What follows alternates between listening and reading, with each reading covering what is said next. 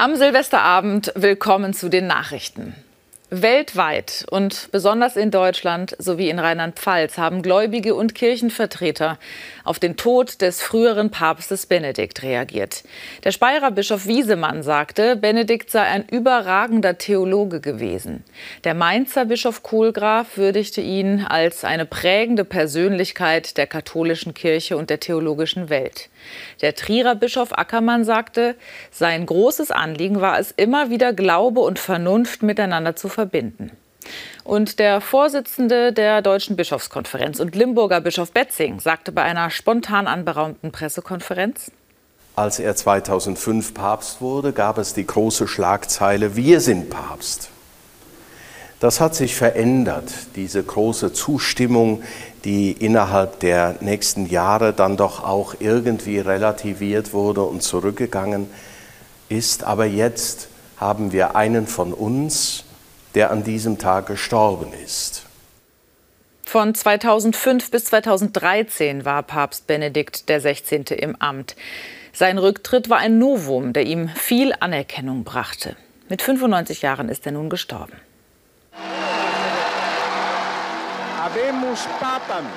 Wir haben einen Papst, verkündet der Vatikan am 19. April 2005. Nach fast 500 Jahren wird zum ersten Mal wieder ein Deutscher Oberhaupt der römisch-katholischen Kirche. Papst Benedikt XVI. ist bereits 78 Jahre alt, als er dieses Amt antritt. Geboren wird er 1927 als Josef Ratzinger im bayerischen Marktl am Inn. Mit 24 ist er Priester, mit 32 bereits Professor. Anfang der 1980er Jahre kommt Ratzinger zur Glaubenskongregation nach Rom. Als oberster Hüter der katholischen Lehre macht er sich einen Ruf als Hardliner. Als Ratzinger 2005 Papst wird, hoffen viele seiner Kritiker auf mehr Modernisierung in der Kirche. Doch Benedikt XVI. setzt seinen konservativen Kurs fort, lehnt Reformen ab.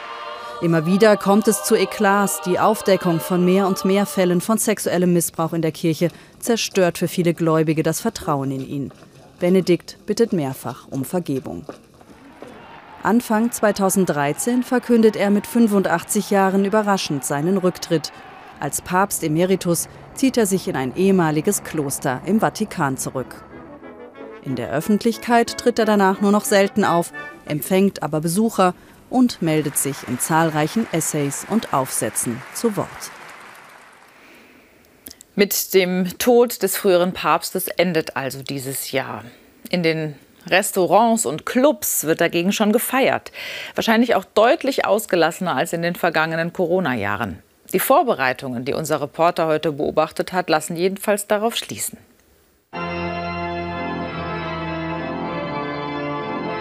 Es ist ein musikalisches Feuerwerk von Organist Thomas Drescher in der St. Stephanskirche von Mainz. Am Morgen noch eine Probe für das Konzertprogramm am Abend. Von Bach bis Widor ist alles dabei. Nach zwei Jahren Corona-Pause hat selbst der Organist ein wenig Lampenfieber. Erstens mal ist es sehr gut besucht, zumindest wenn es so wird wieder wie vor Corona. Da sind viele Leute da. Und es ist sehr viel Musik in einer knappen Zeit, also auch virtuose Stücke dabei. Von daher ist schon ein bisschen Lampenfieber, ja. Im Favorite Parkhotel laufen die Vorbereitungen für das Sieben-Gänge-Menü auf Hochtouren. In der Küche werden kulinarische Köstlichkeiten verarbeitet. Vom neuseeländischen Lachs bis zum australischen Wagyu-Rind. Hier beginnt am Mittag der Endspurt. Wir sind jetzt so auf den, auf den letzten Zügen, quasi alles portionieren. Ähm die letzten Feinheiten noch äh, auszuarbeiten, aber Soßen und generell so Dinge, die mehr Zeit brauchen, haben wir schon weit im Vorfeld natürlich vorproduziert. Ähm, zum Beispiel auch der Ochsenschwanz, der geschmorte, den es noch zum Hauptgang gibt. Im Mainzer Club Imperial steigt eine Silvesterparty mit viel Musik und mit viel Gold überall. Das Motto des Abends Goldrausch. Heute sind halt viele Leute da mit einem schönen, schicken Kleid, schöner Anzug und so weiter. Ja, und äh, begleiten uns hier in die guten und die schlechten Zeiten, sagen wir mal. Ja. Hoffentlich wird das nächste Jahr dann ein gutes. Sportlich bestimmt auch. In Trier fand heute nach zwei Jahren Zwangspause durch die Pandemie wieder der traditionelle Silvesterlauf durch die Innenstadt statt. An den Läufen nahmen insgesamt 1500 Menschen teil.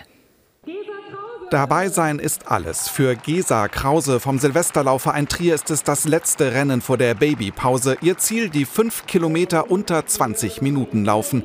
Mit am Start auch eine Olympiasiegerin Mariam Yusuf Yamal. Doch beim Rundkurs durch die Trierer Fußgängerzone setzt sich am Ende eine Deutsche deutlich ab. Nach 15 Minuten 56 kommt Deborah Schöneborn ans Ziel. Sie war schon Europameisterin mit dem Marathon-Team.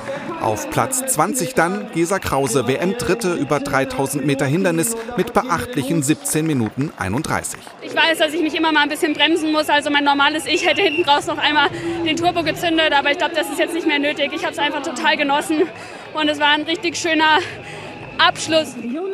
Die Männer bei ihren acht Kilometern schon von Anfang an auf Rekordkurs. Bei milden 17 Grad im deutschen Sao Paulo, wie Trier sich stolz an Silvester nennt. Der Belgier Isaac Kimeli knackt den 25 Jahre alten Streckenrekord, seine Zeit 22 Minuten 18. Und Richard Ringer, zwei Sekunden langsamer, stellt den neuen deutschen Straßenlaufrekord auf. Am gestrigen Abend haben die Volleyballerinnen vom VC Neuwied in der Frauenbundesliga deutlich mit 3 zu 0 in Sätzen verloren. Die Enttäuschung war groß am letzten Spieltag des Jahres. Im Kellerduell gegen die Tabellenvorletzten aus Straubing blieben die Neuwiederinnen chancenlos, konnten am Ende keinen Satz für sich entscheiden. Trotz einer vollen Halle und toller Unterstützung gelang es den Spielerinnen zu Hause nicht, den Gegnerinnen Paroli zu bieten. Und somit bleiben sie zum Jahreswechsel auf dem letzten Tabellenplatz. Wie das Wetter im neuen Jahr startet, weiß Sven Plöger.